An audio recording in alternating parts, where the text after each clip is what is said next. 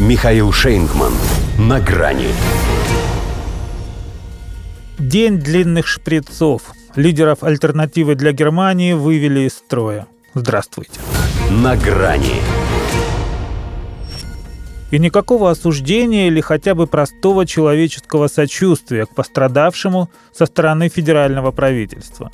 У них в стране средь бела дня подвергается физическому воздействию один из самых популярных политиков. А они ни звука. А ведь учитывая, что оппозиционер могли бы, чтобы как минимум обеспечить себе алиби. С другой стороны, им-то чего бояться – Репрессивный аппарат работает на них, поэтому занимаясь расследованием этого, как его нейтрально называют в СМИ, инцидента, точно не в коридорах власти станет искать, кому выгодно. Да и что такого, собственно, произошло? Ну, выступал сопредседатель альтернативы для Германии Тина Хруппала на предвыборном митинге в баварском Ингольштадте. Но в какой-то момент потерял сознание. Ну, потребовалась ему экстренная госпитализация, и что – что из того, что на месте был найден шприц с иглой?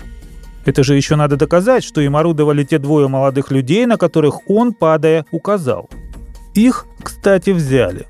Но даже если расколются, окажется, что это случайные отморозки, не связанные с какой-либо политсилой. По крайней мере, их так и представят.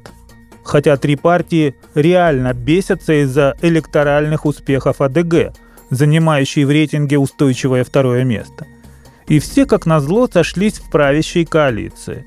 Ладно бы молча завидовали или громко доказывали свою состоятельность. А то ведь насаждает атмосферу нетерпения и ненависти к любому альтернативному мнению. Поэтому что говорить о молодчиках с неокрепшими мозгами, если сам министр обороны уж на что мужчина видный и состоявшийся, и тот едва не бросился с кулаками на умника, который посмел поинтересоваться, почему Шольц не вступил в переговоры с Путиным, когда войны на Украине еще можно было бы избежать. В лице изменился, пятнами пошел, на крик сорвался, договорить не дал. «Простите, у вас нет права. Свобода выражения мнения означает свободу выражения мнения, а не право получать за это аплодисменты. Точка».